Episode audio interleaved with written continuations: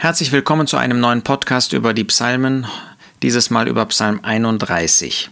Am Ende von Psalm 30 haben wir den Lobgesang des gläubigen Überrestes gesehen. Wir dürfen sagen, auch unseren Lobgesang, den der Herr Jesus anstimmen äh, wird und den der Herr Jesus heute anstimmt, weil er die Wehklage gewendet hat zu Reigen, Sacktuch gelöst und mit Freude umgürtet hat. Das heißt, weil er aus der Drangsal herausgeführt hat in die Freude der Befreiung. Psalm 31 zeigt, dass das aber eine Vorwegnahme noch zukünftiges, zukünftiger Zeit ist, eine Vorwegnahme dessen, was Gott, was der Herr bewirken wird, was aber noch nicht aktuell genossen werden kann. Deshalb kommt dann auch das Rufen nach der Zuflucht. Vers 2, zu dir, Herr, nehme ich Zuflucht, lass mich niemals beschämt werden, errette mich in deiner Gerechtigkeit. Das heißt, der Gläubige ist sich immer noch bewusst, dass er in Drangsal ist, dass er in Not ist und dass der Herr ihn retten muss und retten wird. Es ist nach seiner Gerechtigkeit, nach der Gerechtigkeit Gottes, dass der Jesus eingreifen wird.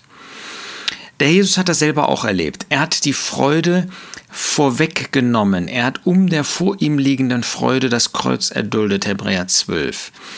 Das heißt, er hat das Bewusstsein gehabt, dass es Freude geben wird, dass Gott ihn retten wird. Und so hat er sein Leben weitergeführt in vollkommener Abhängigkeit von dem Herrn, von Gott und ist treu gewesen. Wir können aber, müssen wir sagen, nicht jeden Vers dieses Psalms auf den Herrn Jesus beziehen. Ähm, denn der Überrest wie auch wir, ähm, wird sich bewusst sein, dass er in diese missliche, in diese schwierige Lage gekommen ist durch eigene Schuld. Vers 11. Denn vor Kummer schwindet mein Leben dahin und meine Jahre vor Seufzen, meine Kraft wankt durch meine Ungerechtigkeit und es verfallen meine Gebeine. Das heißt, der Überrest ist sich bewusst, dass die eigene Ungerechtigkeit ihn genau in diese Drangsal geführt hat. Das heißt, die Ungerechtigkeit des Volkes. Letztlich die Ungerechtigkeit über Jahrhunderte hinweg in ihrem Höhepunkt, als sie den Herrn Jesus gekreuzigt haben. Wir wissen heute auch, dass wir ähm, unter die liebende Zucht unseres Gottes, unseres Vaters, unter die Zucht des Herrn Jesus kommen, weil wir so oft ohne ihn leben, weil wir so oft unser Leben nicht nach seinen Gedanken ausrichten, weil wir so oft ein Leben führen, wo es sich alles um uns selbst dreht, wo wir Sünde zulassen, statt Sünde zu meiden, wo wir wissen, dass wir auf einem Pfad sind, auf einem Weg sind, der nicht zum Guten führt und trotzdem weitermachen. Bei dem Herrn Jesus war das nie so. Er ist immer in Vollkommenheit gewesen. Aber wir dürfen auch in solchen Situationen wie der Überrest Zuflucht nehmen zu dem Herrn. Lass mich niemals beschämt werden, sagt der Überrest. Und es ist interessant, dass wir in diesen Psalmen immer mal wieder finden, ähm, dass der Psalmist diesen Gedanken aufwirft und später nochmal aufnimmt. Vers 18, Herr, lass mich nicht beschämt werden, denn ich habe dich angerufen. Ja, kann der Herr, kann Gott uns beschämen, wenn wir ihn anrufen? Nein, das kann er nicht, das wird er nicht tun. Das hat auch der Herr Jesus erlebt. Scheinbar hat Gott ihn beschämt werden lassen inmitten seiner Feinde, die ihn verspotten konnten dort am Kreuz. Ja, sich selbst konnte er, äh, kann er sich nicht retten, andere konnte er vielleicht retten, aber sich selbst, das schafft er nicht. Und da, da sehen wir, dass Gott eingegriffen hat, nicht sofort, aber später und deutlich gemacht hat, der ist es, wirklich mein geliebter Sohn, der ist es, äh, den ich nicht dort im Sheol zurücklassen werde. Ich habe ihn auferweckt. Wunderbare Gewissheit, die auch wir haben dürfen. Vers 3. Neige zu mir dein Ohr, eilends errette mich. Sei mir ein Fels der Zuflucht, befest, ein befestigtes Haus, um mich zu retten. Ja, in diesem Vertrauen hat David zu Gott gebetet. In diesem gleichen Vertrauen dürfen wir zu Gott beten, dass wir wissen, dass er uns hilft, dass er uns retten wird, dass er uns zur Seite stehen wird. So hat der Herr auch zu seinem Vater, zu Gott gebetet.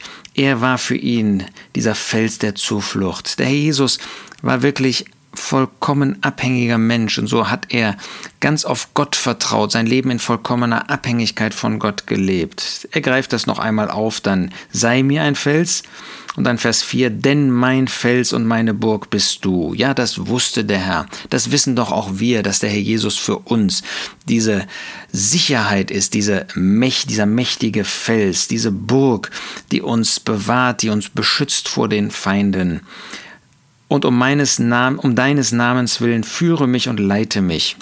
Wir erinnern uns wieder an Psalm 23, dass er genau das tut, unser Herr, im Blick auf uns.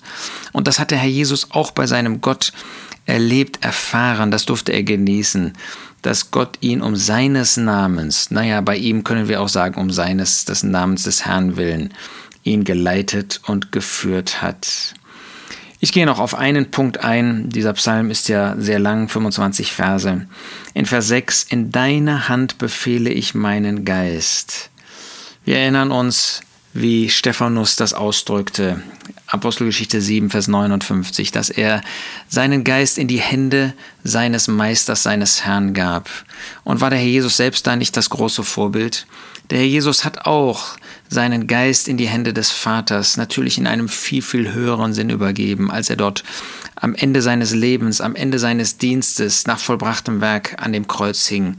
Da konnte er in vollkommener Macht, weil er dieses Gebot vom Vater empfangen hatte und weil er selbst mehr ist als nur ein Mensch, konnte er seinen Geist in die Hände des Vaters übergeben. In deine Hände befehle ich meinen Geist.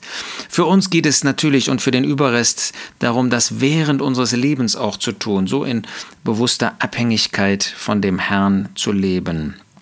So dann eben in Vers 16, wo David diesen Gedanken noch einmal aufnimmt. In deiner, in deiner Hand sind meine Zeiten.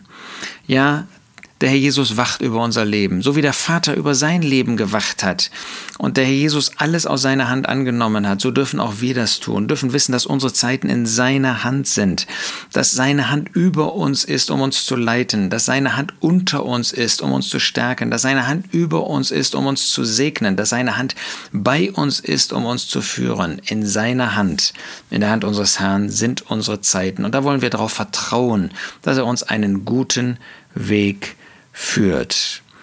Vers 24, liebt den Herrn, ihr seine Frommen alle. Die Treuen behütet der Herr und vergilt reichlich dem, der Hochmut übt. Seid stark und euer Herz fasse Mut, alle, die ihr auf den Herrn harrt.